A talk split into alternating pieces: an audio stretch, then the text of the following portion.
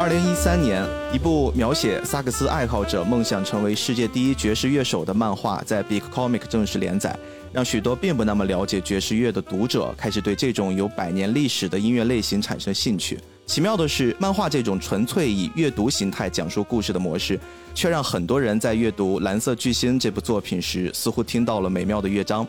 二零二三年的今天，期盼已久的旋律终于真正的回荡在影院，与乐迷、影迷们见面了。大家好，欢迎收听这期的菠萝油子，我是主播 B B。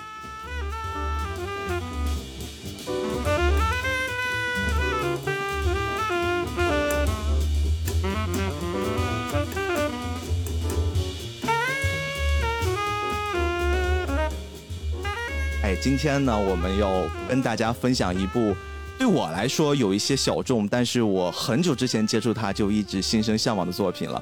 但是我又自知啊，我在这个领域上是完全不懂，是一个纯小白、纯看客的姿态。但是我们想让大家真正能走进这部作品，能了解这部作品，所以我们请来了一个非常非常重要的。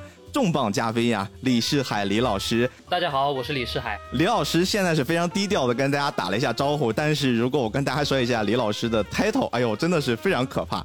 李老师是当今国内最具影响力的萨克斯演奏家、作曲家、编曲家之一啊，是 JZ Music 的签约艺人，法国塞尔玛萨克斯馆签约艺术家。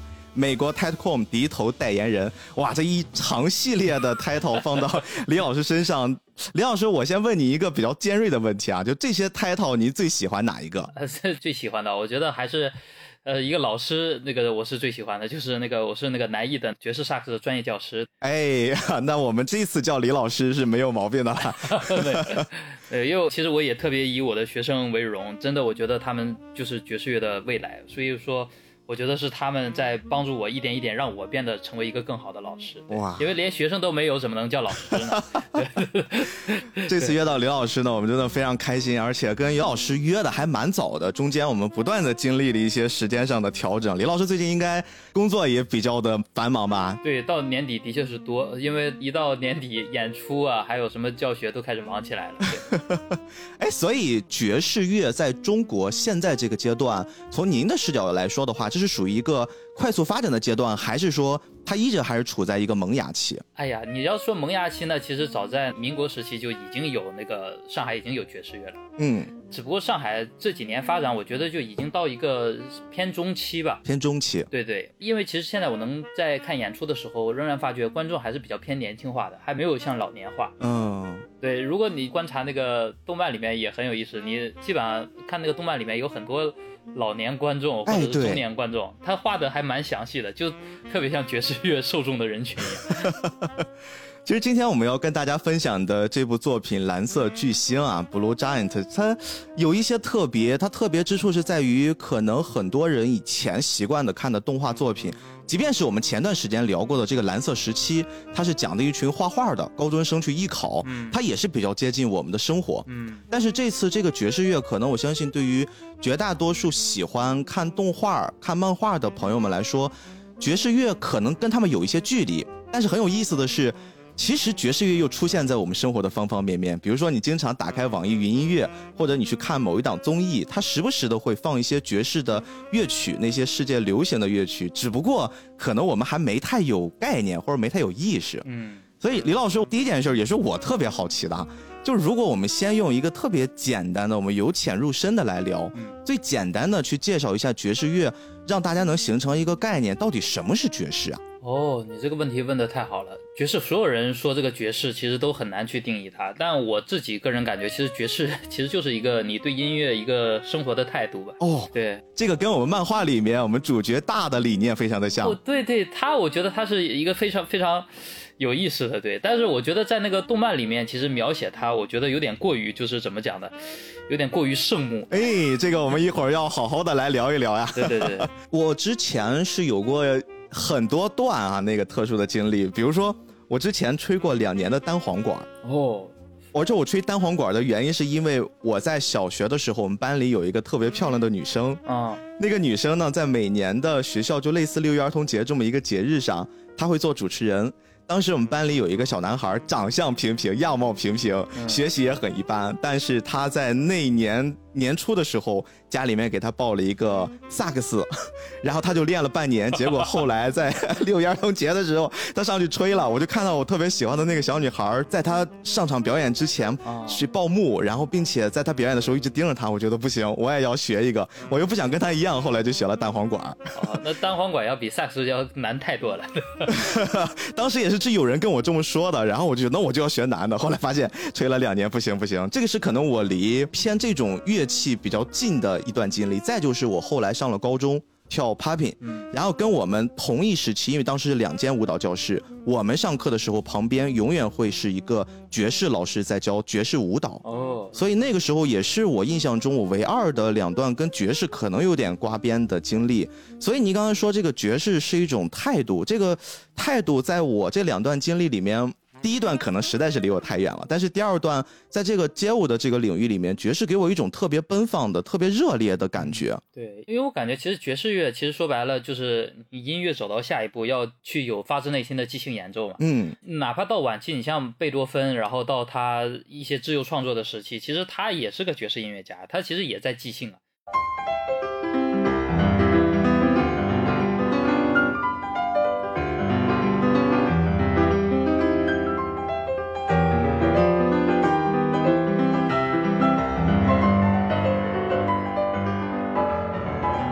你听到那些很华丽的那种华彩乐段，它就是全都是即兴出来的。嗯，所以我当时那个特别有意思。然后我们系主任，然后我们那个学院旁边有一个那个贝多芬的大雕像，贝多芬。然后现在如果活到今天，他一定是个爵士乐手。哇，对，所以我是觉得也蛮有意思。嗯，您刚才给我们又透露出一个很有意思的信息，就爵士对于演奏这个领域来说的话，它更多的是在即兴表达过程之中表达当刻的一些心情、一种状态。对，它其实还蛮强调自我的，就是你此时此此刻你想到的是什么样的音符，什么样的心情，然后都可以通过你的乐器表达出来啊。对，因为比如说你假如像我们平时说最基本的流行作曲，或者是呃也不是真正意义上的作曲啊，比如说你哼哼一个歌，嗯，你这个时候忽然间有个旋律，然后这个时候你把所有的和声啊什么的全都编配出来，你可能就觉得哇，这个其实就是一个简单的作曲了，嗯。但其实我们爵士正好相反，是先有这一组固定的和声。也就是看到这些固定的和声，在和声上面去编已经知道的我要吹的音阶是什么，去做不同的种类的旋律，然后在上面看有多少种可能性哦，这样的话才能合奏嘛。因为你作曲的时候，你其实你不能跟其他人沟通。但如果三个人都知道了，哦，我们现在就是保持这几个和弦，那我们现在就可以开始在这个和弦上面去即兴演奏了哦。嗯，然后互相按照大家听到的不同的节奏啊，不同的音高。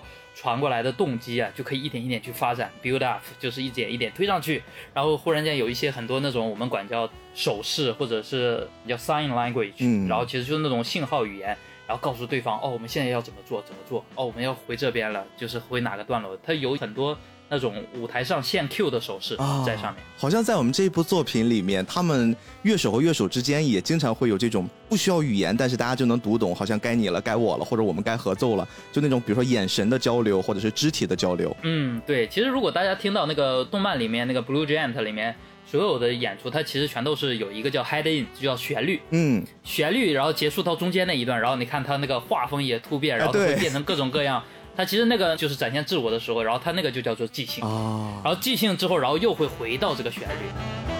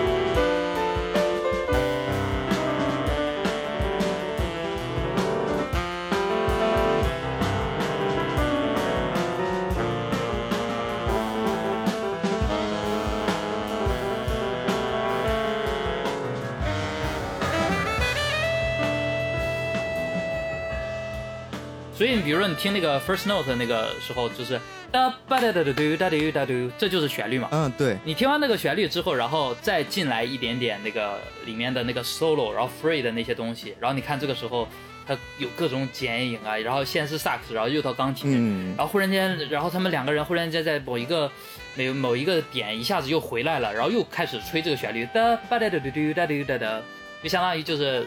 Head in, head out，然后中间是即兴，这就是我们经常去讲的。爵士乐的曲式，哎，不知道大家感受没有？我们今天请到专业的跟我们来聊作品，真的应该会聊出很多很有意思的内容。刚才既然我们聊到了这部作品哈，李老师，您第一印象看完这个作品整体的感受？刚才你说了对于主角哎有一些圣母的感觉，但是整体这个作品所呈现出来的那种爵士感体验是怎么样的？哦，我觉得作为一个爵士感，它细节真的简直就是细节控，呃，我我太喜欢了，尤其。包括那个萨克斯，他用的叫塞尔玛的乐器。哦，对对对，这个特别有意思，因为你也知道，你刚才在读我简历的时候，我正好也是塞尔玛的代言嘛。嗯，对，所以就是这个乐器，所以看 看到这个 logo 就特别有感觉。然后包括像那些鼓啊、小 feel 的那些东西，它展现的都蛮好。嗯，但其实我感觉啊，他画的没有那个板道上的阿波罗精细啊。就板道上的阿波罗，他是能把每一帧每一秒把那个手指就复刻的很好。但是板道上阿波罗有一点就是看起来那种现场哦，就是那个画面感哦，没有那个 Blue Giant 有冲击力。嗯嗯嗯。对，因为有时候大家其实更想看到的是一个整个的图面，整个它这段 solo 带给你的画面感的冲击感是什么样的？嗯，是的。就比如说我平时如果要是听这一段 solo 的话，我会觉得哇，他用了什么音什么音。但是当我看到这个动画，然后它所有的画面这个冲击感的时候，我已经会忘掉这些音符了。我觉得这可能就是。怎么讲呢？人家说电影是第十艺术，所以说当我看到这一部的时候，我真的就觉得哇，我就一下子觉得我从来不知道爵士乐还是可以有画面感的。我一直以为只是一个听觉，每时每刻我都在教学生说你演奏要有画面感，嗯，但是真的没想到会有人把这个画面感画出来，这个是我觉得很厉害的。哎，这个评价听起来还蛮高的，而且我相信您一说，很多之前接触过这个作品的人会频频点头，因为他们之前在看到这部电影之前读的都是漫画。就像我开头介绍那样，漫画是完全没有声音的。整个在这个画面里面，他用了非常夸张的这种，比如说速度线这种切割的方式，甚至是经常翻几页都没有一个对白、一个文字，就全部都是手指的定格，然后整个神态、吹萨克斯的那种。飞扬的表情，然后就把这种音乐感好像给大家呈现到面前了。很多人在读这个漫画的时候，会有一种很特殊的阅读体验，就是他每次，比如说我要开始演奏某某某某音乐家的某某作品的时候，他会把那个名字先说出来，然后就会有读者呢去网上搜到这段音乐，就一边播放的音乐，一边开始看他的这个漫画。这是一个看这个作品很常见的一种很特殊的体验，这绝对算是科普了。对，感谢 Blue Giant 支持我们这种非物质文化遗产。哎呦，我们其实刚刚在聊这个作品的整体感官的时候，其实不得不提到一个人，这个人就是创作这个作品的他的原作者，叫石冢真一。石冢真一老师他的履历特别有意思，听听他这个履历，其实也会感觉到。他也是在用自己的实际行动和自己的能力在推广爵士乐。嗯，对于这个漫画家来说，我们现在可以称他为漫画家。但是你知道，在日本来说，很多漫画家大家都是很早就成名了。嗯，可能十几岁，或者说我正在上着高中准备考大学，我就已经考虑我是不是要当一个漫画家了。他们出名都是很早的。但是我们今天要说的石冢真一老师，他反倒啊，他是在三十左右的时候。才开始要准备转行成一个漫画家哦，那也算是大器晚成了。是的，是的。他为什么会这样呢？因为他在三十岁之前，他一直在美国呢，就是担任一个特别普通的，就是一个小职员。然后他在那个小职员上着上着班，本来以为自己就可以这么度过自己的一生，但是后来那个公司倒闭了，嗯，就他不得不开始要重新去找一份工作来养活自己。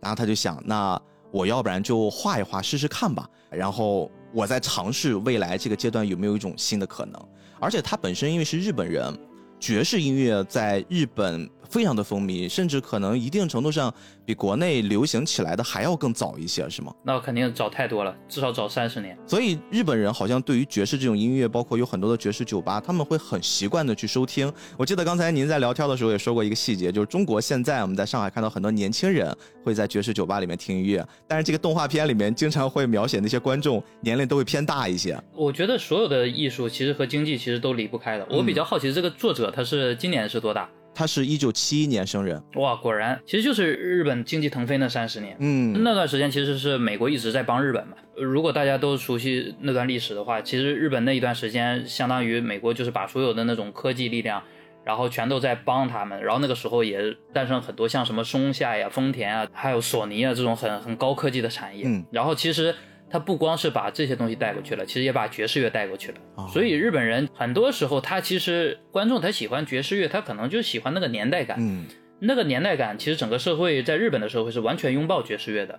所以当他们听到爵士乐的时候，他们会想到最辉煌的三十年。哦。这也是为什么你能感觉出来，尤其老人他更热爱那一段时间，他觉得哇，那段时间就是最美好的回忆，所以很有意思。但是好像你看，自从那个广场协议签完之后，好像 基本上就感觉爵士好像也就是这样子了，就感觉好像就是在这个年龄里面就开始断层了。然后你也能感觉日本有很多 J-pop 在爵士乐发展了二三十年之后，又开始又出来了。但其实很多日本的爵士乐迷其实就是在那个时候产生的。是的，是的，就是哪怕在上海我们做演出的时候，仍然有很多其实日本观众特别喜欢爵士乐，他们就是会专门过来听，他也不知道你是谁，他就觉得哇。而且他们其实是懂这种爵士乐的激情和共鸣的，他们就真的很喜欢去给观众带来掌声。嗯嗯，在国内，我觉得大部分人反而如果上海可能还好，但其他地方人家一听到爵士，哎，说我们听个曲子吧，其实感觉听爵士是去消费去了啊。对的，说我去那边去喝一点酒，听一听。所以往往就是爵士乐手呢和那个酒吧其实完全没达成一致。爵士乐手练的全都是那种爵士精神是怎么来的，是怎么来的。所以往往观众想看的演出。真正爵士酒吧提供的演出其实是不匹配的啊，就是好像在我们这儿还是会有一大批的观众是我去喝个酒吧，顺便看看你们有表演。但是好像在这个作品里面，我看到的是很多人我是冲着你们的表演去到那个酒吧。对你，你比如说你，假如你一提到 Kenny G，然后你就感觉，哎呦，Kenny G Smooth Jazz，你可能觉得这是爵士。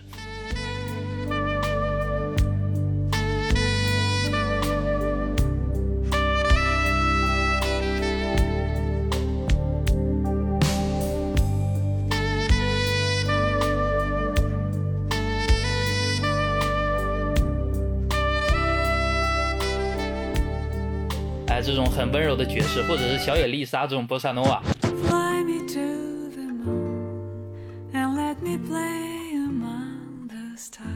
嗯，但你其实你到全国任何一个爵士酒吧里面，你都听不到这些东西，这就是很有意思的事情。你之所以你在商场听到很多爵士音乐，是因为它和古典音乐相比，它是有鼓的，嗯，它比较轻快，然后你一直可以垫到后面。而且它没有歌词，嗯，你没有歌词就不会给你主观输入的感觉，他就觉得，哎，这是一个你不会察觉到这个音乐，会让你沉浸一个比较温馨的，我们管这叫电梯音乐，也就叫融合 fusion。当你一开始你看到那个雪琪就很有意思，她一开始然后去参加那个，你看她第一幕走进去的时候，她演奏那个音乐其实是蛮 groove 的，就是比较有律动的。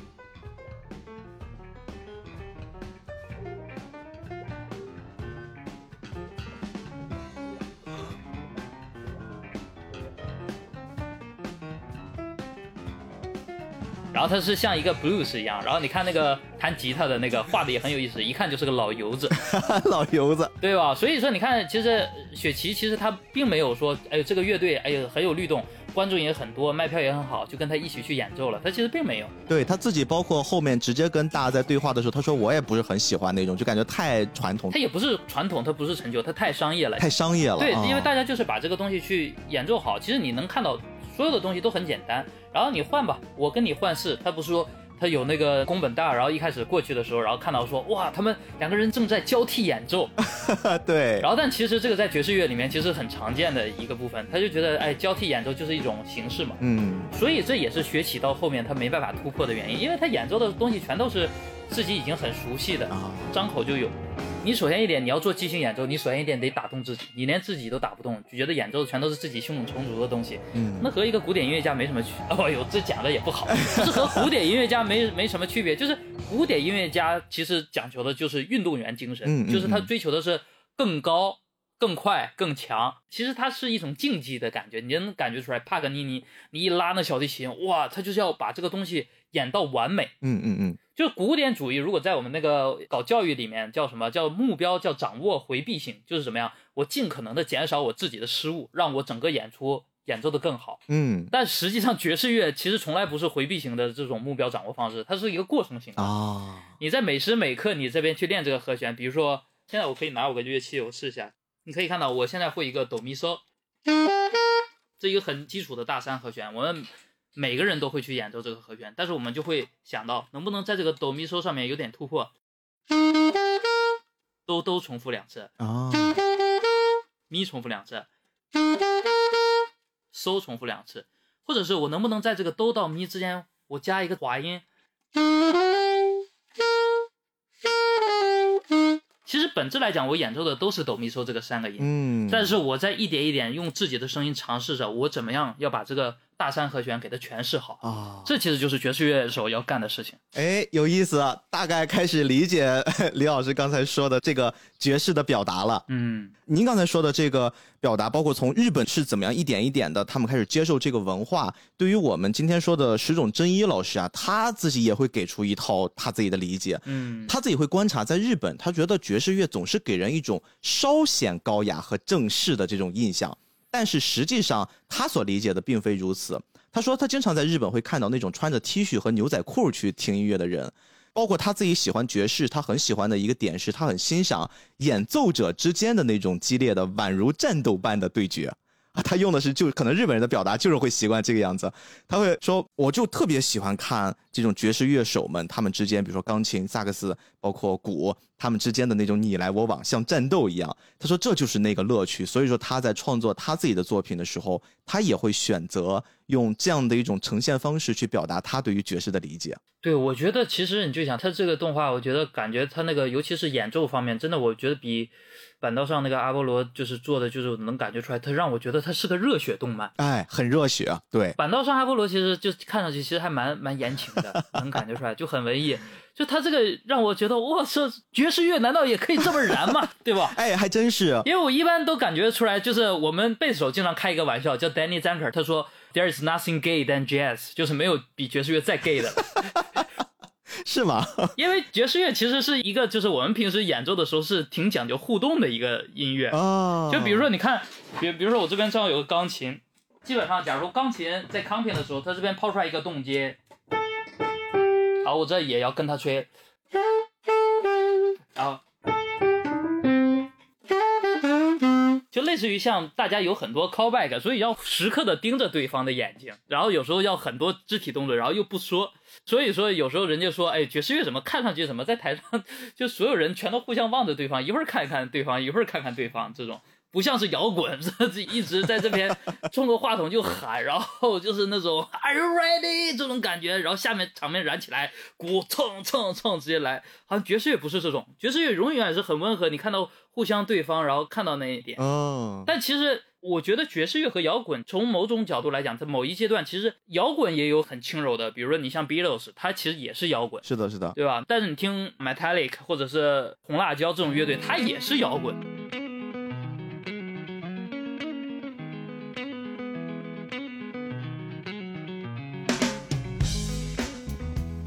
每种定义的音乐，其实它都有非常强烈的一面，也有非常很弱的一面。所以说，像板道上阿波罗，它其实更多是比较柔情的一面。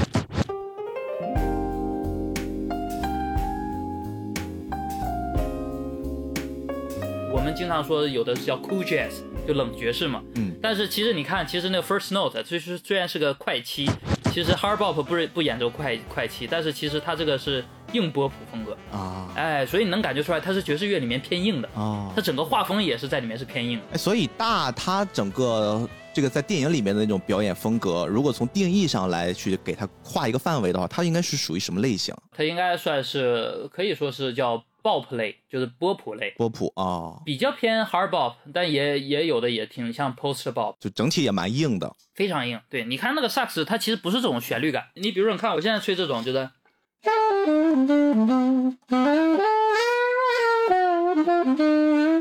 你看，这其实就是很抒情的，对不对？嗯。但你听它里面，哎，对，是这种感觉，是的，是的，对吧？你一听那个，就是它是一种很展现力量的一种音乐，它其实风格都是不一样哦。您这么一说，我突然解惑了。特别是我印象还很深，在这个电影里面，最开始他跟雪琪相遇了，嗯，然后两个人准备要组队，但是那个时候雪琪还没有答应他。大向雪琪发出邀请说：“您先听我演唱一下。”他们就来到了酒吧老板娘那儿。本来是两人想合奏的，他说：“不，你先听我 solo 一下。”然后他就自己一个人吹了一段。嗯。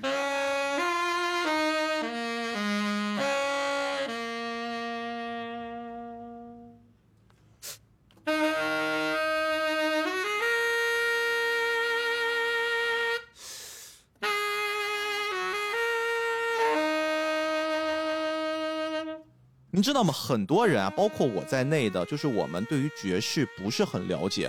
其实听那段是有一些不能理解的。我不知道您还记不记得那一段，就是像您刚才那种演绎方式特别夸张的，包括有大口的喘息声，好像是一口气要吹一大段旋律，然后再深吸一口气又表演了一段。但是好像对于我们这种外行人来看，听感不是我们想象中那种，比如说美妙的音乐那种体验。所以说那段为什么不管是老板娘还是雪琪，他们的反应是那种的，就是好像被震惊了。他他的那个点到底是在哪？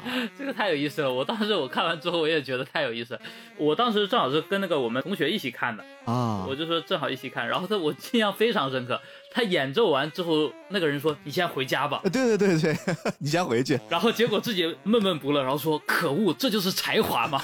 不知道你还有没有印象？是的，是的，因为这个背景稍微跟大家补充一下，大其实是很晚才接触萨克斯，他其实只练了三年多一点。对，三年太短了。但是雪琪练了十四年，证明萨克斯还是上手比较快的。你不然间你也不会看到现在每到一个公园，全都是老爷子们都在练萨克斯。对。哎，所以他那一段到底牛在哪呢？为什么会让大家那么震惊？他的表现很洒脱吧？我觉得想表达什么东西，然后发展就往上里面去做了。因为整体来讲，其实你假如要一个人独奏的话，其实还是讲求动机的发展。动机的发展，比如说你现在随便哼三个音高，你你就直接哼给我听，哒哒哒，然后哒哒哒，对不对？是的，是的。假如假如有这三个音高，我忽然间就拿你这三个，你这个时候会有乐器，你忽然就想到这有三个音。然后这个时候你会想到，我是不是可以保持前两个音，一点一点拿这个发展？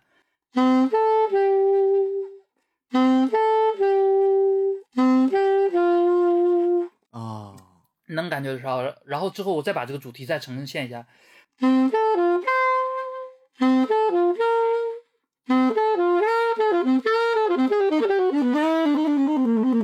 然间，他会进入一个无意识的状态，而又出来，然后又回来。他会，有时候其实就是你能感觉出来，他是有一个主要的动机，但是他又有那种比较洒脱的这些东西。其实有时候你听上去可能觉得，哦，我们这个是乱吹的，但其实。在音乐家里面，其实这都是很牛的音型。哦，你乱按和有组织、有纪律、有预谋的乱其实是不一样的。哦，哇，这个太酷了！哎，你比如说你现在你就听，你看听这种，你看这是感觉像有一个固定的魔镜的。它虽然不在调里面，但是这些东西能感觉出来是受训练的。嗯，但是你如果现在就是，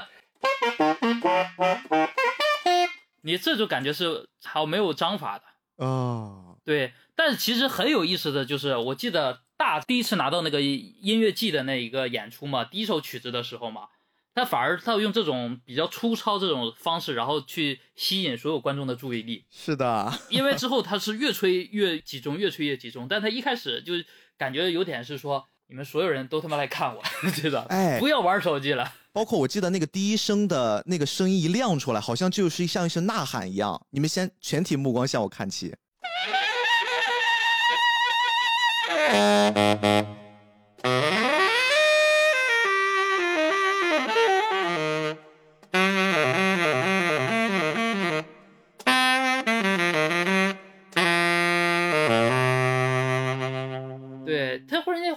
会觉得哎，这到底怎么了？那边有时候爵士乐手会这样干哦，嗯，哎，所以也能感觉出，好像爵士乐手每个人他的性格也必须很鲜明，他必须要先内心里面好像住着一种猛兽，就是由内而外的在表达着自己对于音乐的理解。对，我觉得没性格你也不会成为一个好的爵士音乐家吧？嗯，但乐手肯定是能成为的。但很多时候其实搞爵士乐还是需要你有舞台的气场在啊。平时你可以是一个平易近人的人，但是。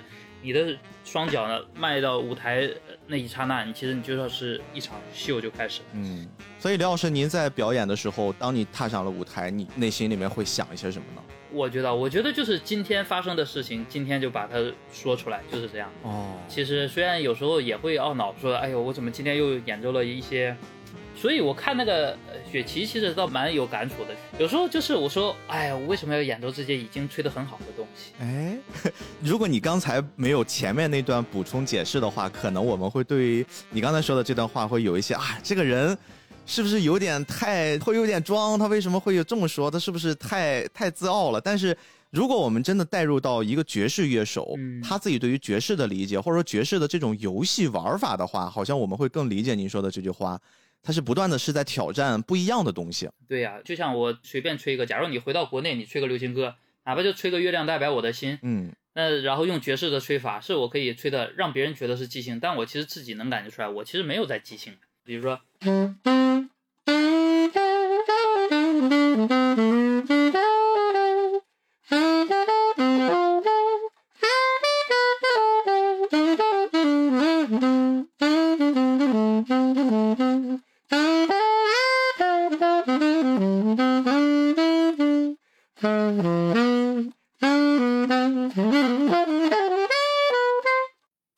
到这些东西的时候，你感觉是我就是在这个旋律上面去变奏，但是我自己也知道这些东西都是可预判的，因为我这些东西我演奏完之后，我自己提让自己提不起来自己兴趣，所以我在舞台上我就会自己就反而倒是觉得，哎，我觉得这好像不是即兴哦，就一一定要想办法去突破一点，就是在固有的和声基础上去做一些变化。哎，梁老师，我有一个。还蛮有趣的问题，这个问题其实困扰在我心里面时间蛮久了哈。嗯，呃，这个事情的起点是我大概在三四年前，那个时候我还在拍影视作品。嗯，那个时候其实我有一次跟一个作曲家，我跟他聊过一个很简短的对话。当时我们说的内容就是我们在讨论现今的流行音乐，好像我们总感觉没有之前多了。他给我说了很多种可能，但其中有一个可能，他是说，因为现在流行音乐。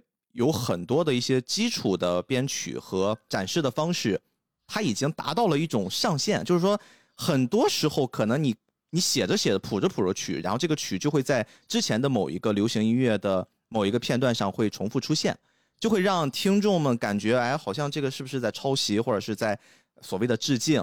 但实际上也是因为这件事导致很多原创的这些流行音乐的音乐家吧，他们可能就会把创作会。不断的被局限住，反正说流行音乐可能会出现一点这样的问题。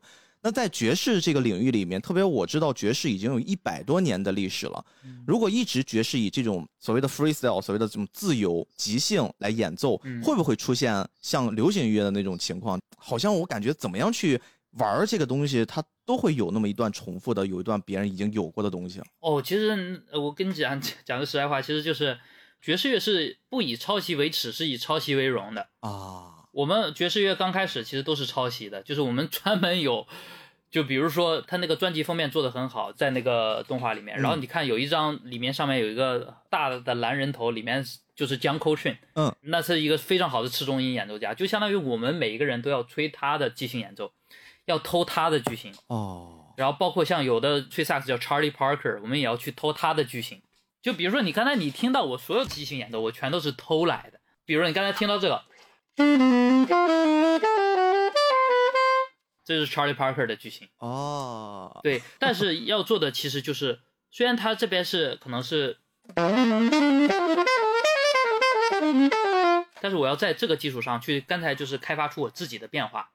所以你就想，假如我现在我每个人的所有的东西，我全都是抄来的。让我每个人我只抄百分之一，但是我积累两百个人哦，但是我把这些东西汇聚起来，它又成了我。其实哪怕是 Charlie Parker，他也是抄来的，因为你听哒吧滴吧滴吧滴吧滴哒滴哒，这绝对是古典音乐啊，而且这绝对听上去就像莫扎特。我觉得可能刚才您用抄只是为了更容易让我们理解，解释完之后我会感觉这件事儿更像是传承。就是一代一代的优秀的东西，好像都最后流淌到了我这个地方，我把它融会贯通。其实哪怕像这些人，我们也管他叫超普嘛，或者也叫八普，他们所有的东西其实全都是我们要学习他们的语汇，然后怎么样能在这个人的基础上再去发展一些东西啊，对吧？其实其实好的旋律，不要说流行乐了，我甚至觉得好的旋律基本上在两三百年前之前就写完了。流行歌只不过是现在在把这些科技与狠活这些律动全都开发出来了而已啊，有意思。如果仔细听的话，其实很多曲子它就是所谓的很像是什么？我们管这个叫引导音。嗯，假如我吹个旋律吧。这爵士乐很有名的旋律叫《Fly Me to the Moon》嘛，大家看这个，对吧？它的旋律是这样，哒吧滴吧滴吧滴吧滴哒哒哒哒。但你看有的流行歌是，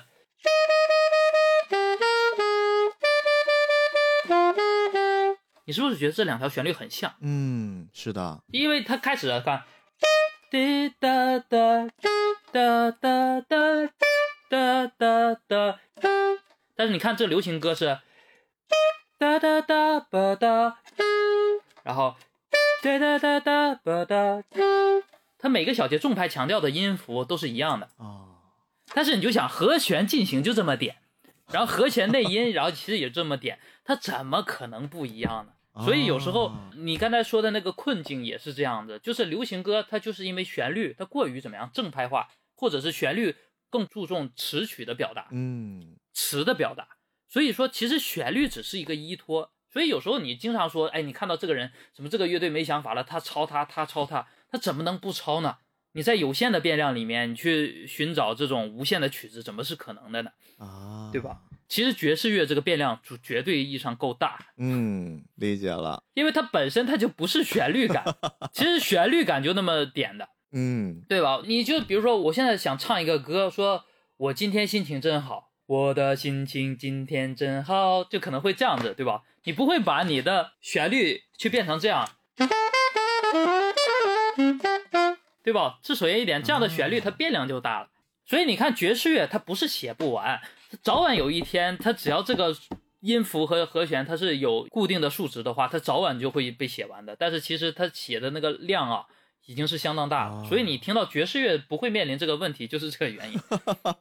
有意思，因为它变量大呀，很多东西它其实，你光给一个暑期里面就给你四十多条音阶让你去选择，嗯，对吧？你流行歌你可能就说，哎，你用一下根三五七，然后或者是九和十三音，一共就六个音，嗯，因为有另外一个十一音还叫禁用音，还不能用，只能当经过音用。对，我讲的有点学术了，不好意思啊，但其实就是指这个变量嘛。你既然有变量，那就是你自由的由来嘛。啊，这也是为什么爵士乐你听到每次每个人版本。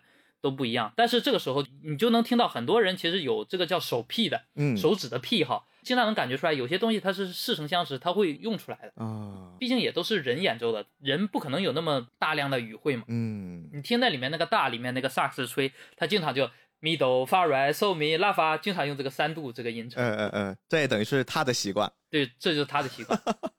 哎呦，真的，今天把林老师请来真的是赚到了！哎，我们要继续跟林老师去探讨一些更有意思的话题。林老师，我记得咱们最开始加上微信在聊的时候，聊到这个作品，您直接跟我说，大就是里面这个萨克斯的绝对男主，他其实在整个爵士的文化里面是有一个原型的，是吗？呃，大呀，没有没有，我是其实说这个标题是有啊，Blue Giant 是有一个故事。对，Giant，你看的 Giant 其实这写的特别好，因为爵士里面有个曲子叫巨人的脚步。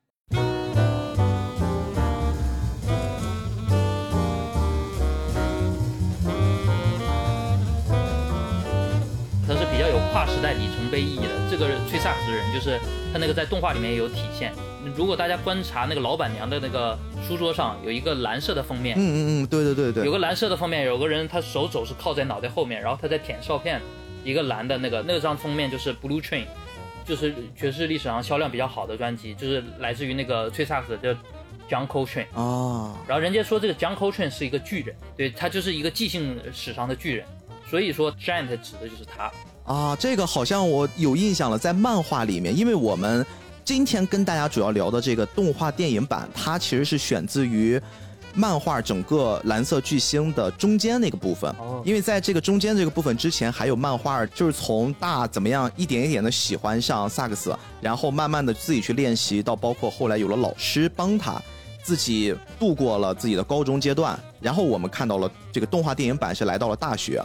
其实，在漫画里面呀，当时大还没有上东京之前，他的卧室挂着一张海报，是一个黑人在吹萨克斯的形象。当时的漫画旁边的备注就是你刚才说的那个 John，哦，对，John Coltrane，John Coltrane，对，就是他的那个照片。约翰客川。而且里面有一个特别有意思的桥段，你知道吗？就是在动画版之前呀，他曾经上高中的时候有一个特别心仪的女孩儿，嗯，这个女孩是游泳队的，她在里面就是大家都离这个女孩想保持距离，为什么呢？因为女孩本身很漂亮，性格也很好，但是她特别高。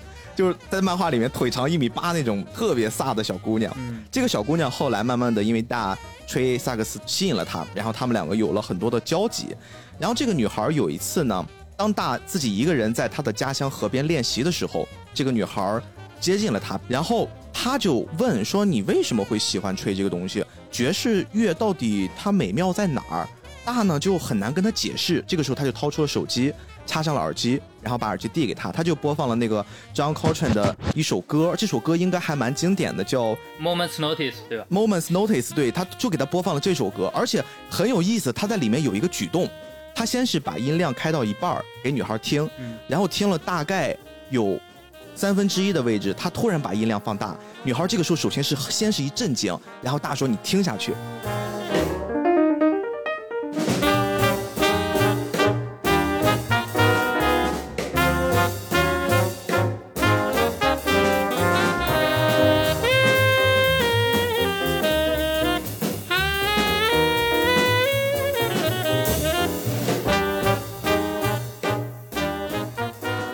这个时候，女孩就说：“我懂了，我懂你为什么喜欢爵士了。”这个还是有点玄学的感觉。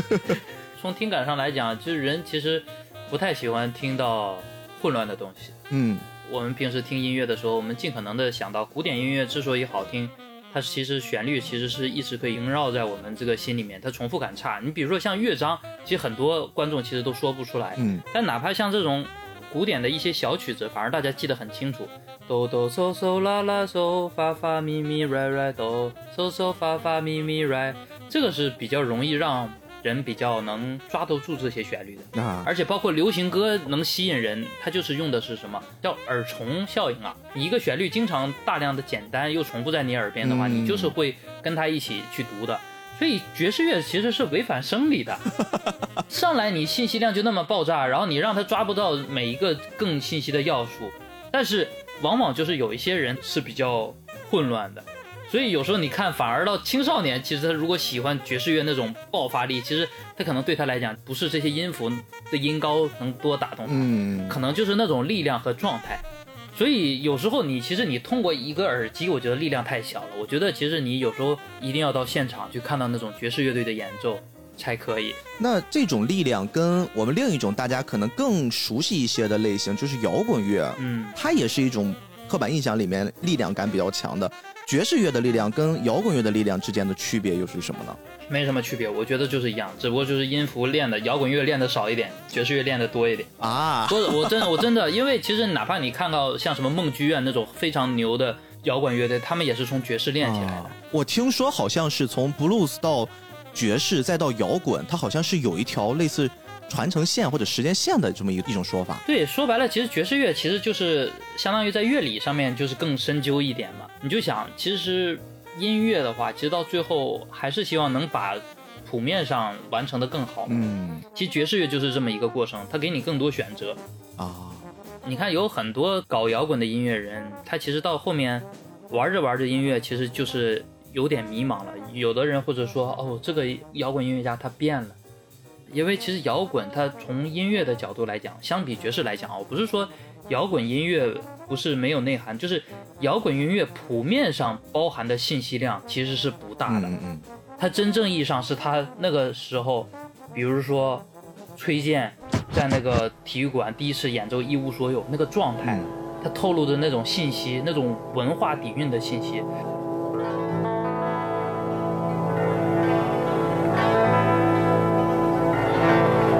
我自己问个不休，你何时跟我走？可你却总是笑，一无所有。我要给你我的追求，还有我的自由。这个是摇滚乐它的精髓，而不是说摇滚乐我这边用了 C 大三、F 大三、G 大三，然后我就可以弹海阔天空了，不是这个意思啊。其实是他们的精神其实不是建立在这些普面的音乐上，嗯。所以当很多时候摇滚，尤其是像现在这个流量时代，然后大家一旦一旦这个乐队一开始一点一点火了，然后去干一些很普通的事情了，大家就会觉得哎，这个精神被瓦解。但其实爵士乐。反而倒有点，就是有的人当然他是有专门去从事这种精神一类的，嗯，但有的人他其实内心的目标就是我要成为更好的乐手，嗯，所以他首先这个基底他其实不是建立在想抱怨什么我内心里面有什么，他其实反而是最单纯的，我就是希望这个听觉上和其他不一样，反而他有更多的东西可以追寻。我相信很多搞摇滚乐队是他们是为了把乐队去搞好。但是他们比如说要强调的是一个舞台状态，他们不会说，哎，我这个音符我是不是可以再准一点？延伸音是不是还可以再多加一点？鼓你你这边是怎么样？他基本上讲的全都是一个大画面。嗯嗯嗯。大部分的摇滚乐队是这样的，不排除有那种爵士功底的那个摇滚乐队。其实有时候你会发现，摇滚之所以它牛，它其实就是富含的那种歌词，它里面的文化底蕴很牛。啊。爵士乐这种文化底蕴来讲，发展到今天，其实已经变成了一种。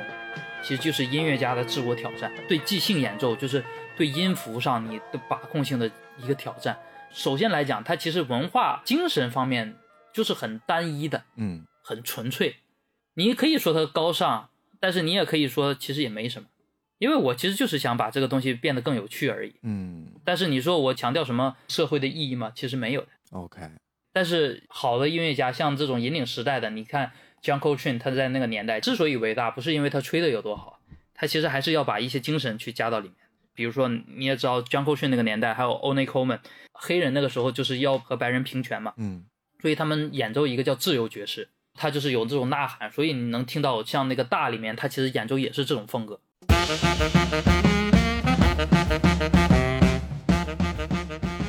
嗯，对，他的声音会特别强调。要大，对，你看那宫本大为什么说他圣母？就是他从始至终，你就是从里面看出来的时候，你就感觉他就是每天就是蛮，蛮好的，就越来越好，越来越好，越来越好。对，成长嘛，所谓。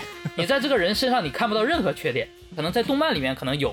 他的练习过程很艰苦什么的，是，但是他好像就是在东京，好像第一次碰到个人演一演，然后他就觉得，哎，我就有活干了。这个是的，是的。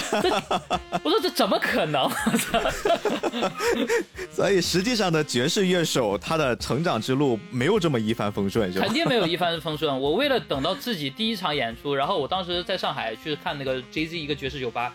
有个那个我特别喜欢的乐手叫陈家俊，嗯，他真的超级厉害。当时那个 J Z Club 其实还是老外的天下，就是周二到周日其实全都是外国人在那边演，嗯。然后这个时候我就想，我说我要能成为顶班的话，那我一定是要成为陈家俊的顶班。然后所以他每次演奏我都会开一个录音笔，把他所有的东西全都扒下来录下来。哇！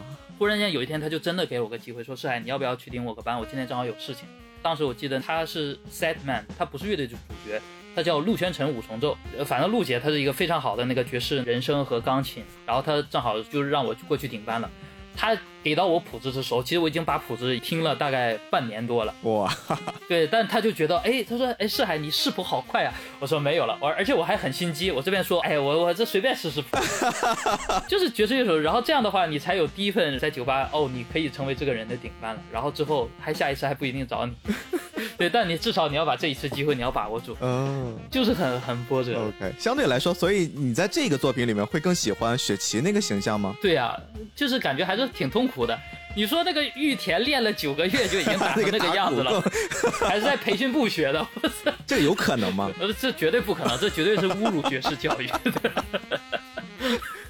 那可能这个就会更偏漫画一些了，就是我在一个需要的时候有一个人出现了，然后又加上那种少年漫比较励志的成长。你找到我之前，我才反应过来，我原来看过这个漫画版，我还把某些节选的地方还当成笑话看，就是他特别有意思，他把有些地方他变成了是怎么讲的，像那种热血的方式呈现嘛，因为这样的话你看漫画的时候才有张力嘛。是的，是的，是的。然后我看说什么，说这个钢琴手他竟然用了暑期生酒，已经超出了高中生的水平，然后就时刻我就感觉就是那种教练。我想打篮球，这哎，哎，就很热血，就看着就很爽。对，这个可能真的是作为漫画这种特殊的题材，而且，你像很长一段时间，对于石冢老师来说的话，他画在这张纸上，然后去表达他对于爵士的理解，我们要从目的性去看，就他本身的目的性不是靠，呃，我画这个漫画最后能达到一个什么样的漫画家的高度，因为他毕竟三十多岁了开始做这行，他跟那些从年轻时期就开始扎根到这片土壤里面去搞创作，甚至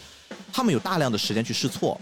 像那些年轻的漫画家，他们一般画了两三部、三四部之后，然后哎遇到了一个合适的天时地利人和，开始创造出了我们可能享誉全球的那些作品。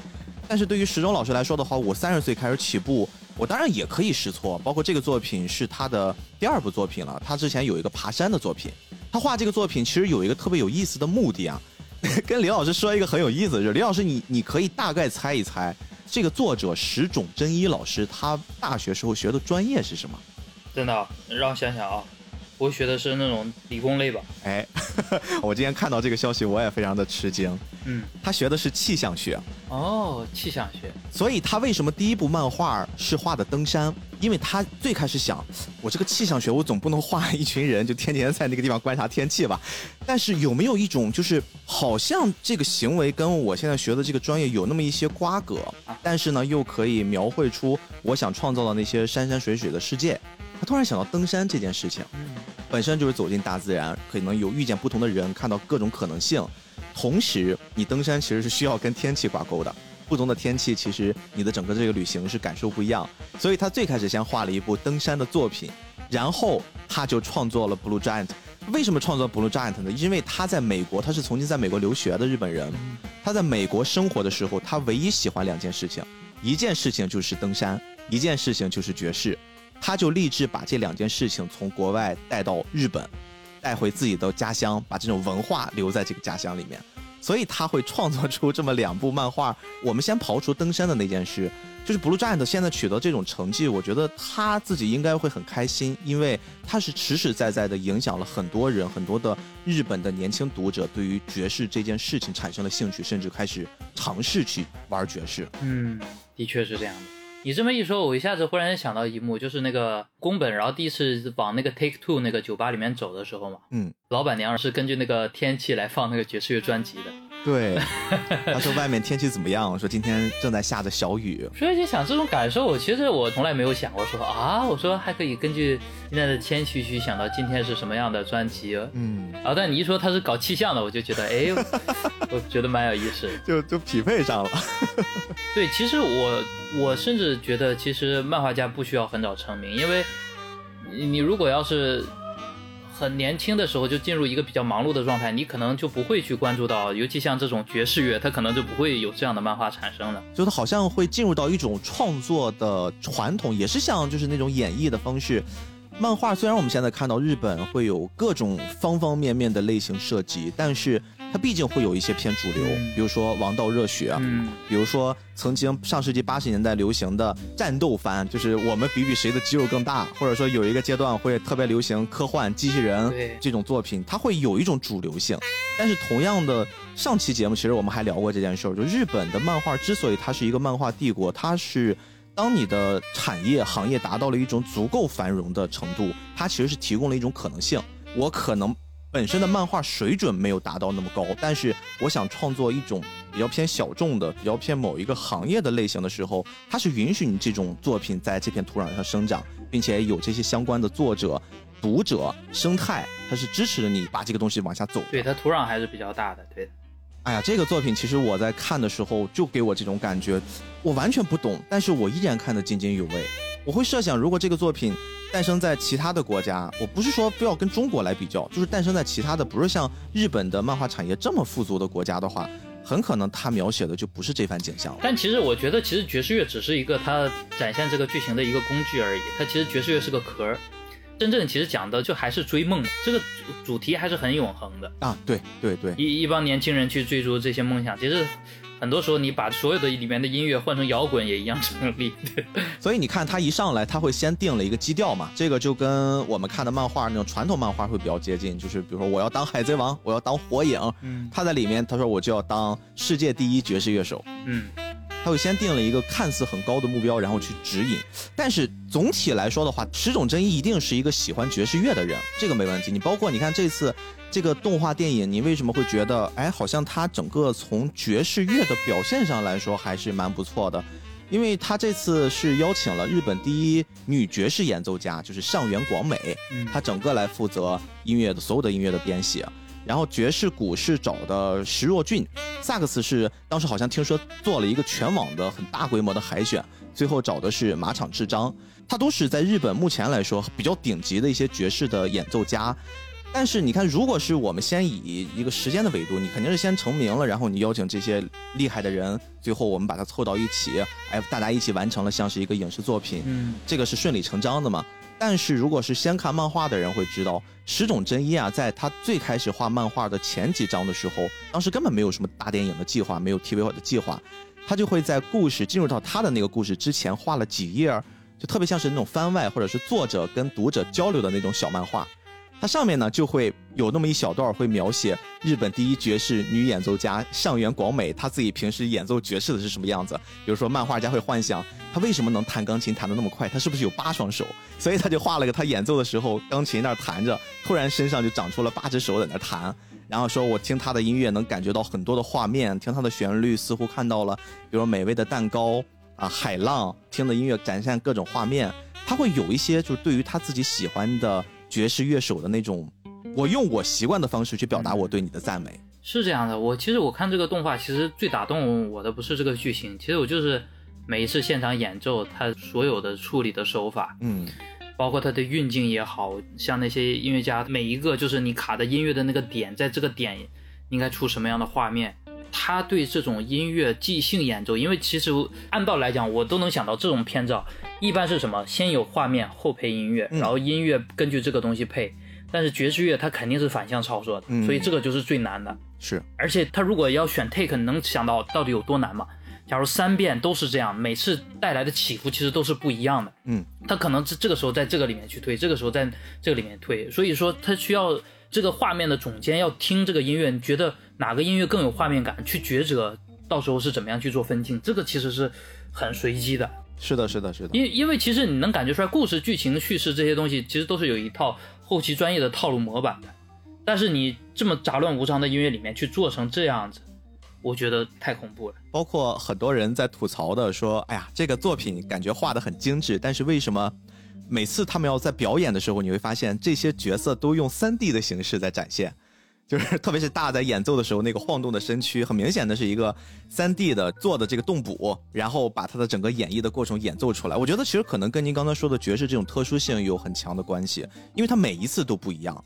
他必须要有这种对应着这个音符发出来的那种爵士乐手在表现这个音阶的时候的那种神态、那种张力，所以他必须要用这种方式来给呈现，这是最合适的。对，这也是一方面，而且就是他镜头不能再往手上拉了。是是是，他再往手上拉就穿帮了呀，说白了就是，所以他得靠不停的运镜，然后来体现这个音乐的张力嘛。而且我看他会把萨克斯有时候画的很夸张，把那喇叭口画的特别大。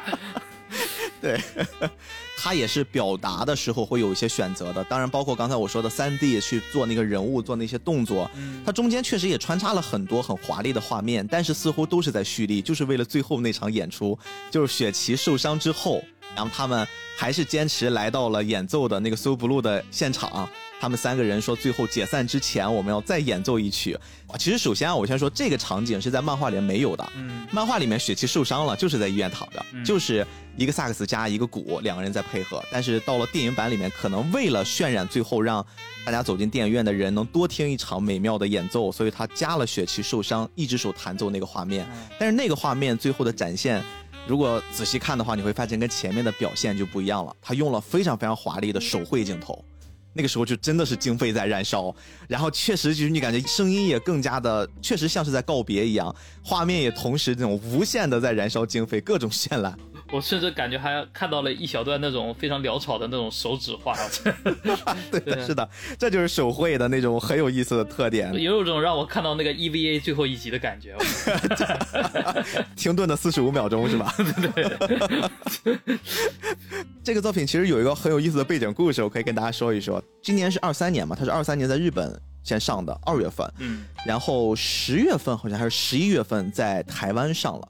这个作品呢，其实它从立项就是立了电影这个项的时候非常非常早，在一七年就已经立项了。你算算一七年到现在，可能确实是中间因为有疫情耽搁了一些制作，但是中间隔了这么长的时间做了一部电影，从结果上观感口碑还是很不错的。但是很多人就会问说，为什么这个作品不是那种 TV 化？因为你电影你是直接从中间的那段剧情选的，就是大的早期在仙台的那段练习的生涯没有出来，包括后来到欧洲篇也没有出来。对，如果是一个 TV 版的话，可能大家会觉得会不会这个作品会更好看一些？这是导演的坚持，这个也是作为十种真一他自己对于爵士。这种音乐，他觉得我画的就是一部爵士为主题的作品。如果他有一天被动画化了，那么他一定要选择一个最适合能让大家感受到爵士的环境。如果你做的是动画的话，大家可能会在手机上、会在电视上看。但是如果我把它做成电影的话，即便牺牲了很多的故事桥段，但是大家可以走进电影院，至少享受我们这个时代以影像化呈现最好的那种视听效果。这就是他的一种妥协，可能这就要看编剧的能力了。反正我就感觉整个故事发展的，其实如果要单从就是我对剧场版看的话，我很难就是跟男主角共情。是的，是的，因为前面缺少了一段大量的跟他认识的时间。对，就像周星驰电影之所以好看，就是他共情能力特别强。我们大家都是老百姓，突然间感觉上来就是一个三年就能练成这样的天才，你就看看看上去就很很难过。我说我和老子这边天天在这边吭哧吭哧练。然后这家伙三年就能练成这个样子。对对对，这个我相信大家如果看了漫画可能会好一些，因为他那三年过得确实很痛苦。对，我觉我觉得一定要安利一下，嗯，我觉得一定要安利一下。但你这么一说，我也能感觉出来，其实都是取舍。难道他一个这么敏感的漫画家，他能不知道我们能看到这些问题？是的，是的。但这些问题怎么去解决呢？就是另外一回事儿。哎，李老师，我有一个对于爵士演奏者，特别是萨克斯演奏家的一个问题哈，因为在漫画的部分。你记得我还提过，就是大他在高中的时候有一个喜欢的女孩嘛，那个游泳队的，嗯，那个女孩呢，曾经有一次跟他一起去逛校园季的时候，他问了大一个问题，他说你为什么总是穿着白衬衣？嗯，然后大的回复是因为爵士乐代表就是白衬衣，就这个是有一些什么由来吗？爵士乐代表白衬衣啊，好像没有吧？他他说有有一种这样特殊的证明，所以他会很魔怔的说啊，我就是要穿白衬衣显示我是一个爵士乐手。这个我我比较好奇，应该没有这个说法。那我问第二个问题啊，第二个问题也是我很好奇的，您记得在电影里面，当时雪琪跟大第一次见面的时候，然后两个人在那个桥底下，好像都都互相的就说着自己对于爵士的一种看法，嗯，然后大跟他发出了邀请，说我们组队吧。后来呢，雪琪说了一句话，这个话让我一直很产生困惑。因为你看，正常的我们对于摇滚乐的理解都是大家组好了队，嗯，然后我们就一起以这个团队，如果不出现那种很扯皮的事情，我们就一直是一个团队，慢慢的从小做大，最后走向更大的舞台。包括我们看到很多很励志的乐队，他们也基本上就是很难去变啊，嗯。但是爵士乐好像我发现，包括在这个作品里面，包括我自己去看的一些以这个世界上真实的一些爵士乐团乐手。他们都是会经常的，好像会换搭档，而且雪琪还说过一句话，他说爵士乐就是要踩着彼此，我要把你当成垫脚石，然后去不断的让自己成长，就是就是爵士其实会对于呃我们组成一个乐团不会那么追求自始至终一以贯之吗？哇，他这个讲的太好了，我想起来那个当时那一幕了。对的，我觉得他讲的有点狠，但其实很残酷的，其实是这个道理啊。是吗？爵士乐基本上，我们基本上演完之后，就是比如说演个几次，全都是奔着乐团解散过去啊。哎，为什么？是什么样的原因形成了这种文化？呃，我觉得因为其实爵士乐其实太强调个人了。每个人就是当你知识量融到一定程度之后，尤其是演爵士，你其实你要突破一个新鲜感，你一个固定的四国人，其实每个人的语汇其实就这么多哦。你如果一直大量长时间和一个乐队演的话，你就没办法进步了哦。你的乐队会越变越好，越变越完美，就像雪琪一样。你的演奏也会越来越完美，整个看上去也很秀。但其实你听到最后的时候，其实台上已经没有爵士乐精神了。哦，是这个样子，是这样的，很有趣的一件事情。嗯，就是你看到是这种很成名的，比如说前一段时间有个叫 T Square 的来那个中国了，嗯，他们乐队就是典型的乐乐队排了很久哦，大家也演得很好，然后都是童年的回忆杀。但是其实从他们那个内心里面来讲，我其实我觉得他们已经不爵士了。哦。像我基本上一个月的话，碰到的乐队的话，如果比较忙的话，我会碰到十支不同的乐队，嗯嗯，跟他们一起去演出。其实是大家是有一个圈子，嗯，大家是互相拼凑的，然后不停的有新的人去加入这个大圈子。哎，这个感觉很像拍戏剧组，就是当剧来了之后，哎，你导演选一个人，然后这个美术指导选一个人，摄像选一个人，大家凑成这个剧组，哎，然后拍完解散。其实是这样的，包括我们现场演出的话，我们尽可能的去减少排练的次数。哦，是要减少排练的次数啊？就是我们要找最好的乐手。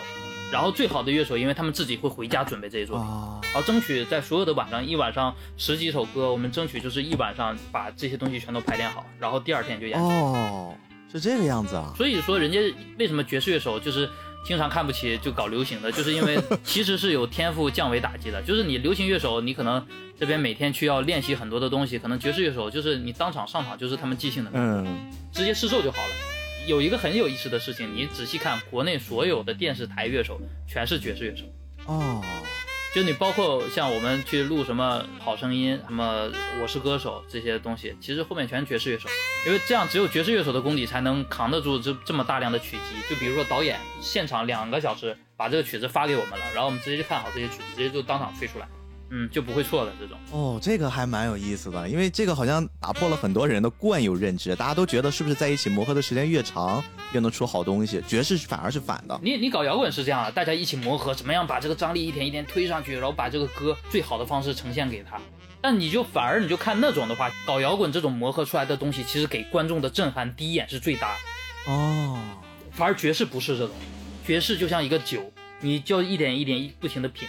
你让他一点一点酝酿，让这个乐队一点一点达到观众和乐手都有共鸣这个状态，嗯，当你这个时候才能听到一晚就是感觉是哇，终于有这个爵士的感觉。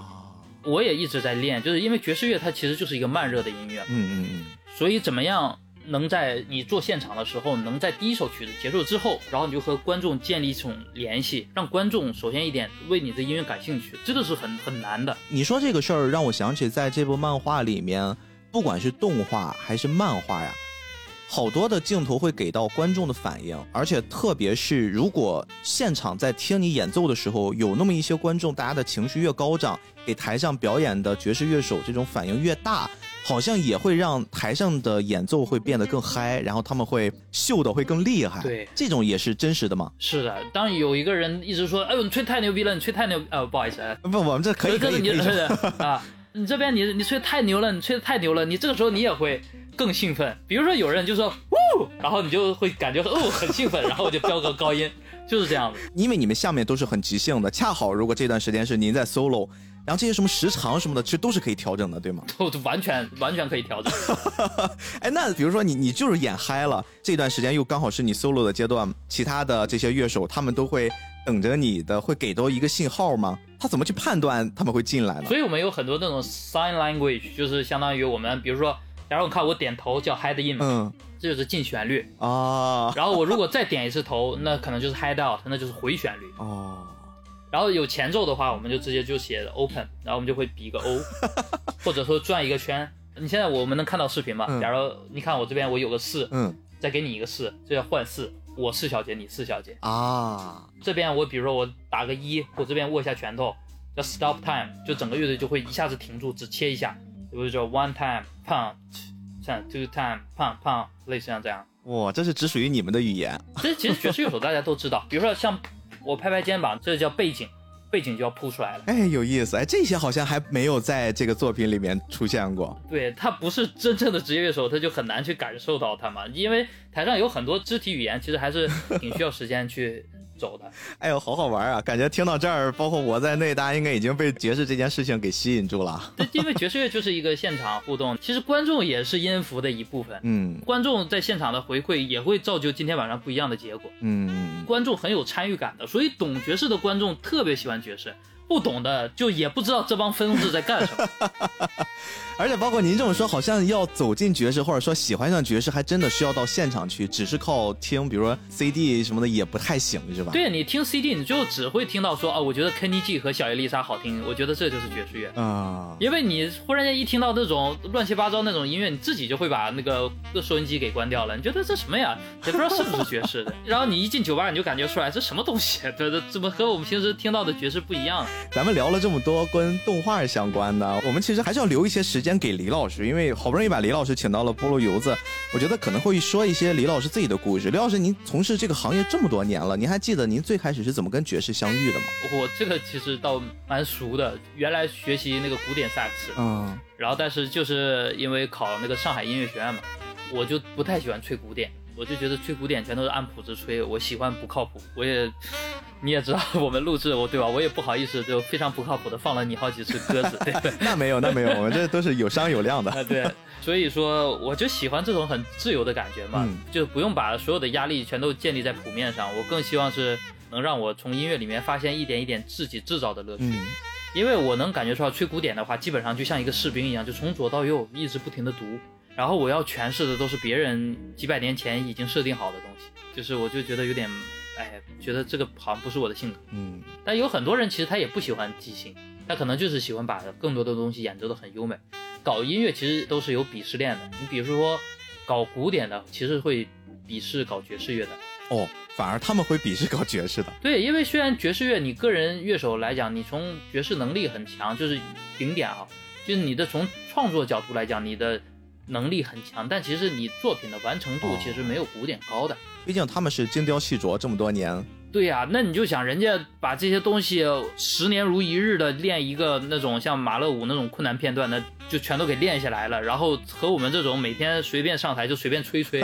哎，您说的倒是轻松，其实也是费了苦心的。不是，就相当于我们的练习量是非常枯燥，然后又比较大量的，但其实上台其实是很灵活的。嗯，相当于他们练习反而倒就是。不停的一个简单的东西一直重复，其实们练习其实就是不停的重复嘛，重复，然后一点一点，你所以说你看到古典玩到最后，其实玩的也是感情，嗯，因为最后大家技巧都能练得好，就是看这个音乐怎么在这个谱面上诠释的更好。我有我的演绎，他有他的演绎，对吧？所以说，如果要是你不是听即兴音乐的这种状态的人，你其实有时候你看古典或者是摇滚，其实对你的震撼力其实是最大的，嗯，因为他们对一个作品的付出要远高于爵士乐手。对吧？你像我们爵士乐手，我们每个人曲库都五六百首，你现在直接让我拿来说啊，你演吧，演一个月，我都不带给你演重复的，天天晚上演。那你就想，那怎么可能啊？大家又不排练，什么也不付出，然后就全都出来了，是对吧？它运作的原理不一样，它玩的东西是不一样的。你就想我这种技巧，如果让我吹古典萨克斯，我是吹不来的。所以你还记得接触了爵士之后的第一次演出那个经历吗？我觉得可能是不是每个人对他来说，第一次登台去表演自己的练习了很久的东西，都会记忆很深刻呀。哦，这个印象太深刻了，我。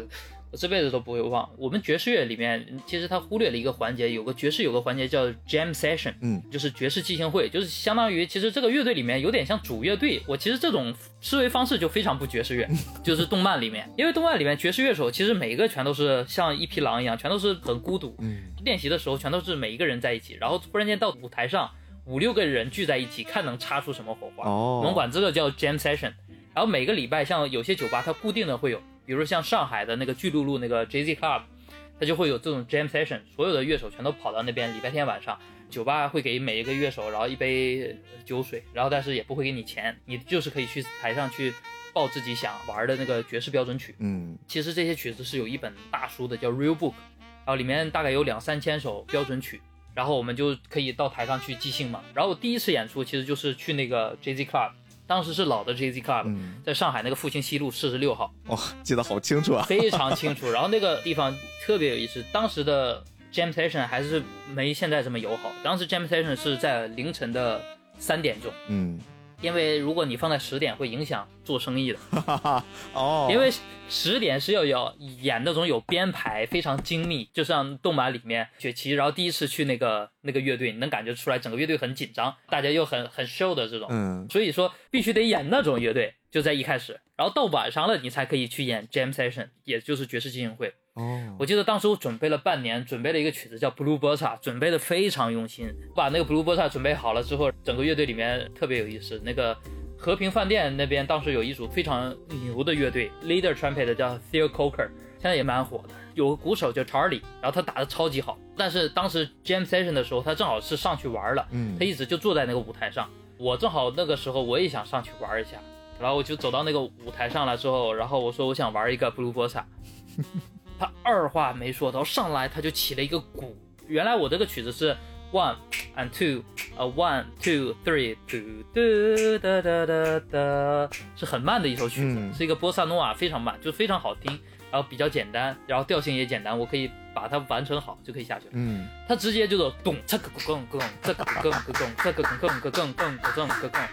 然后听到那个律动，他也没给我机会去数拍子，然后他就起来了。然后忽然间这个时候钢琴哇就直接进来了，然后钢琴也就进来。然后一会儿贝斯一看，哎，你们这个前奏已经起了，我也进来了。三个人就一直在重复那个前面的那个，我们管它叫拍奏嘛，就是有一个那个可以重复的段落，可以在进旋律之前一直重复。三个人就一起望着我，我。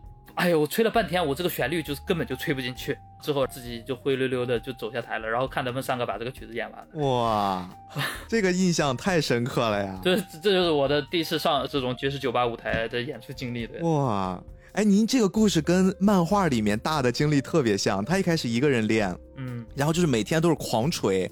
他就是因为一个人整天到远离城市的那种河边去训练，不管是严寒还是酷暑，他一直练，一直练。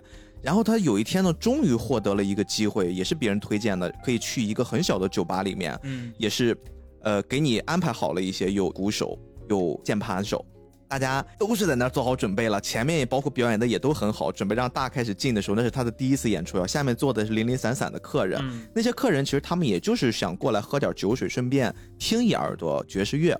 大还是用他平时练习的方式，就上来吹的声音爆大，就是声音特别的响。然后当时现场有一个小老头儿，这个小老头儿呢，直接就说：“我实在受不了了，你这个声音太大了，我是来听爵士的，我不是来听炸弹的，就是你这个声音已经吵到我了。”嗯，然后他就给大的第一次演出就留下了阴影。他说：“啊，我一直在训练的，难道这是错的吗？为什么我表演了之后，大家会给我这样的反应？”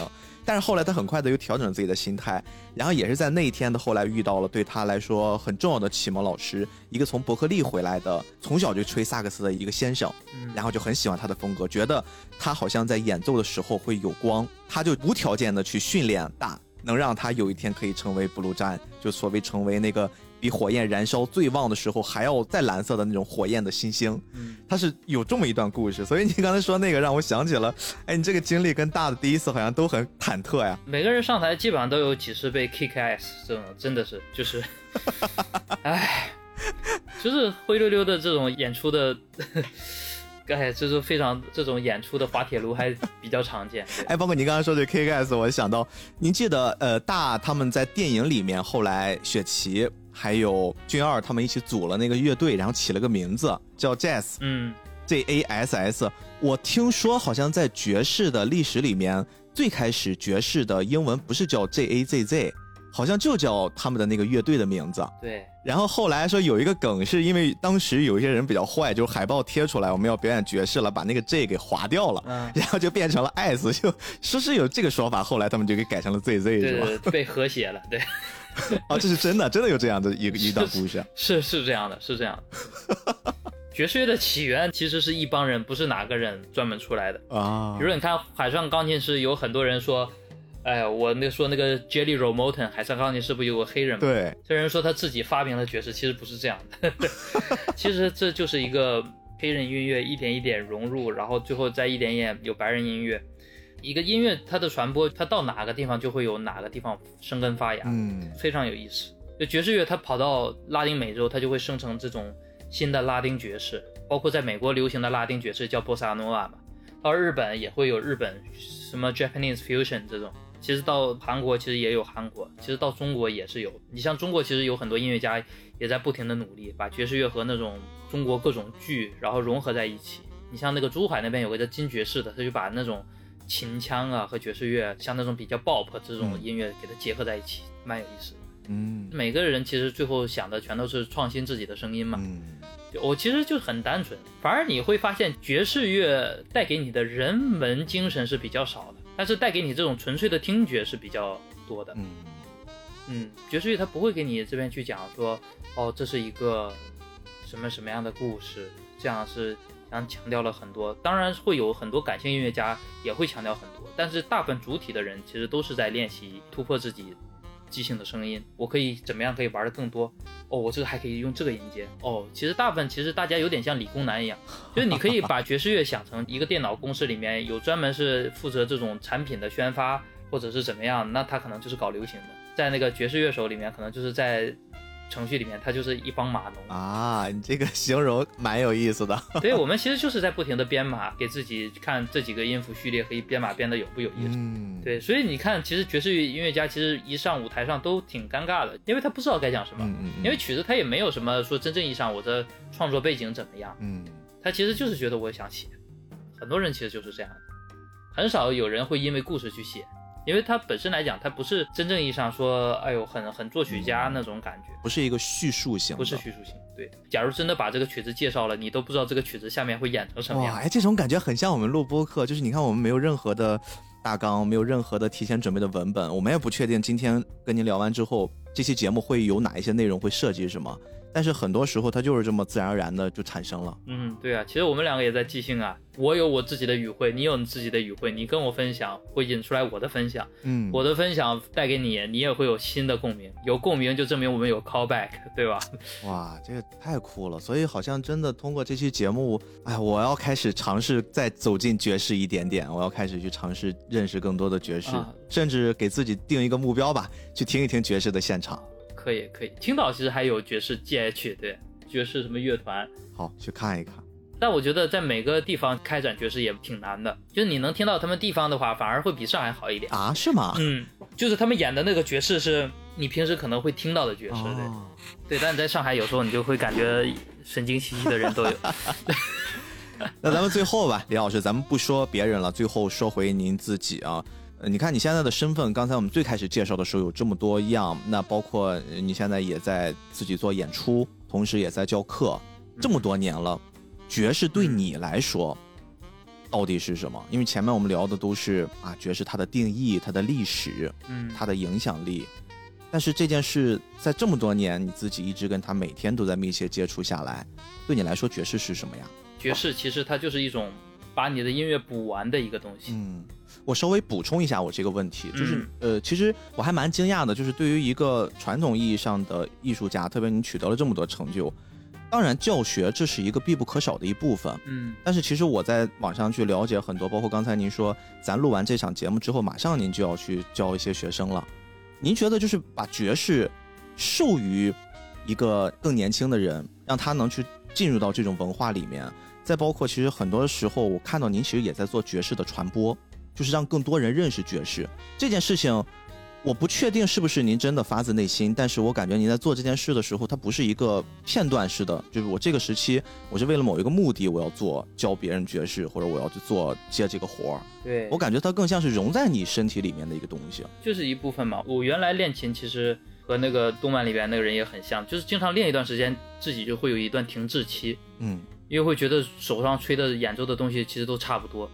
但是我练习爵士这么多年以来，我现在忽然间觉得很平淡了。我已经能接受自己这段时间只有一点点的进步，然后，但是我这个时候会开始就更加重视我，比如说我会给自己列一个所有的列表，我所有的音阶有没有练完。你包括你看那个列表的话，可能有三百多条练习，但我就一条一条，就是感觉很平静的把每一个完成了。我觉得让这些即兴自然而然的发生就好了。你知道我自己其实现在慢慢的会接触很多，嗯哼，在某一个行业里面深耕的人，嗯，因为之前我可能是被偏影视那个领域，后来我做了播客，做动漫，我会可能接触了很多导演、很多漫画家，一画就十几年，嗯，然后这次有机会跟您接触。我其实，在最开始谈话的时候，我从你身上看到了一些，就是超乎我想象的。因为我觉得，如果一直长时间、常年浸泡在一个行业里面，他可能会褪去一些激情，他可能保留的更多的是对于这个行业的一些领悟，一些偏偏沉稳的东西。但是我无数次刚才在聊天的时候，我看到你其实说到很开心的时候，就是眉飞色舞的、手舞足蹈的那种状态，就是还是会像我理解的那种爵士，我在作品里面看到那种爵士的激情。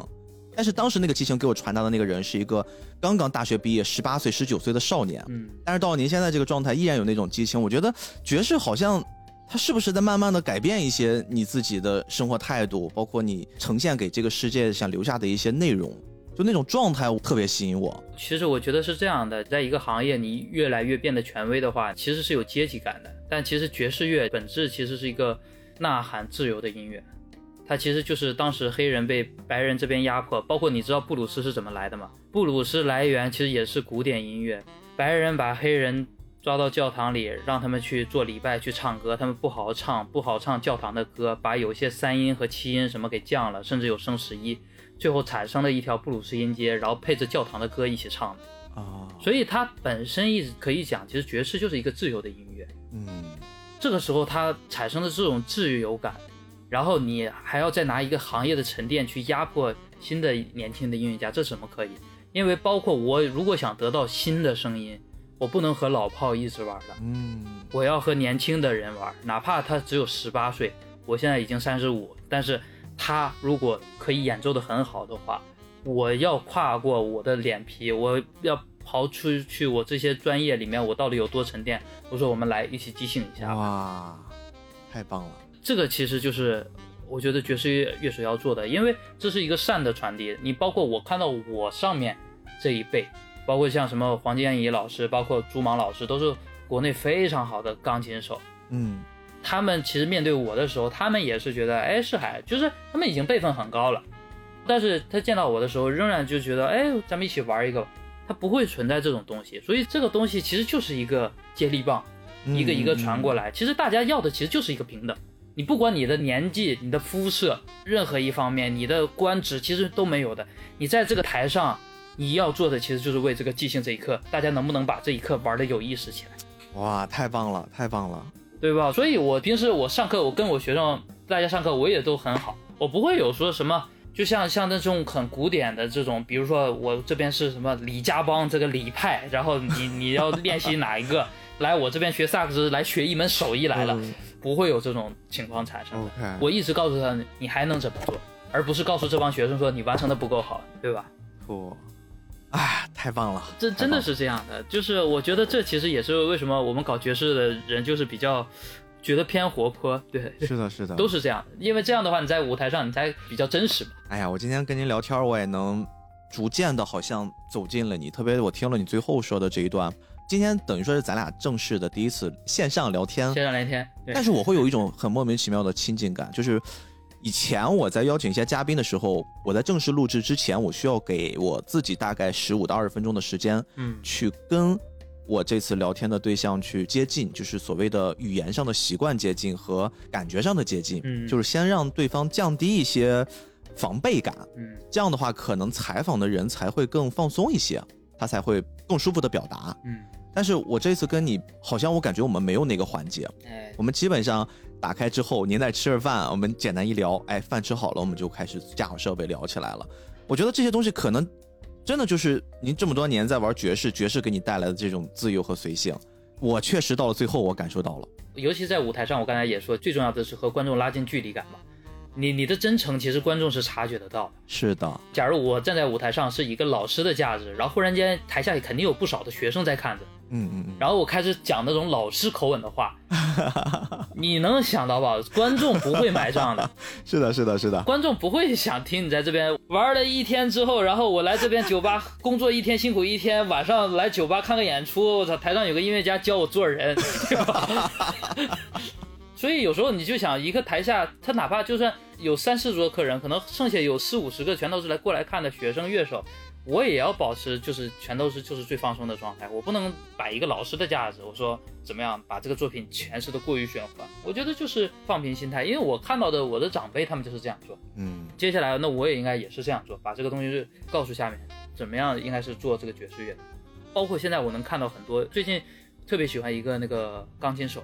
叫李学明，就是我们国内的，嗯，他只有十六岁，也就是高二的学生，哇，好年轻啊，弹的已经很棒了。然后每次我基本上我跟他玩的时候，虽然他叫我老师，但我基本上我也不希望他把我当成老师，就是这样的话可以平等的对话嘛。因为他一旦认为你是个老师，他自己也会畏手畏脚。那我我也就感觉出来，因为有时候你如果过于太让别人感觉到你在这个专业上很有建树，又怎么样，他们就会开始会犹豫。哎，我这个音符弹的到底对呀，还是不对呀，还是怎么样？嗯，对吧？